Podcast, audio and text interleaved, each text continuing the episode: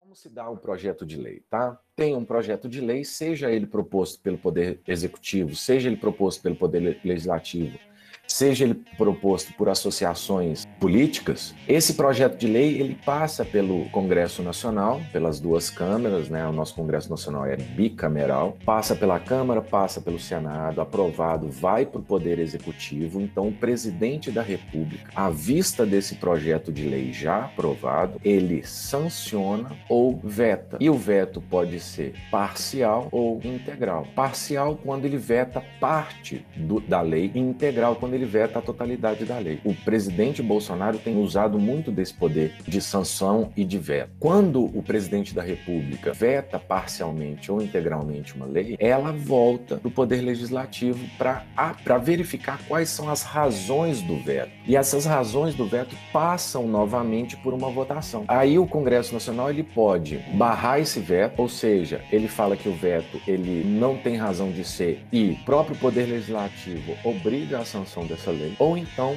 o Congresso Nacional vai de acordo com esse veto e a lei ou ela é publicada parcialmente ou ela é vetada integralmente.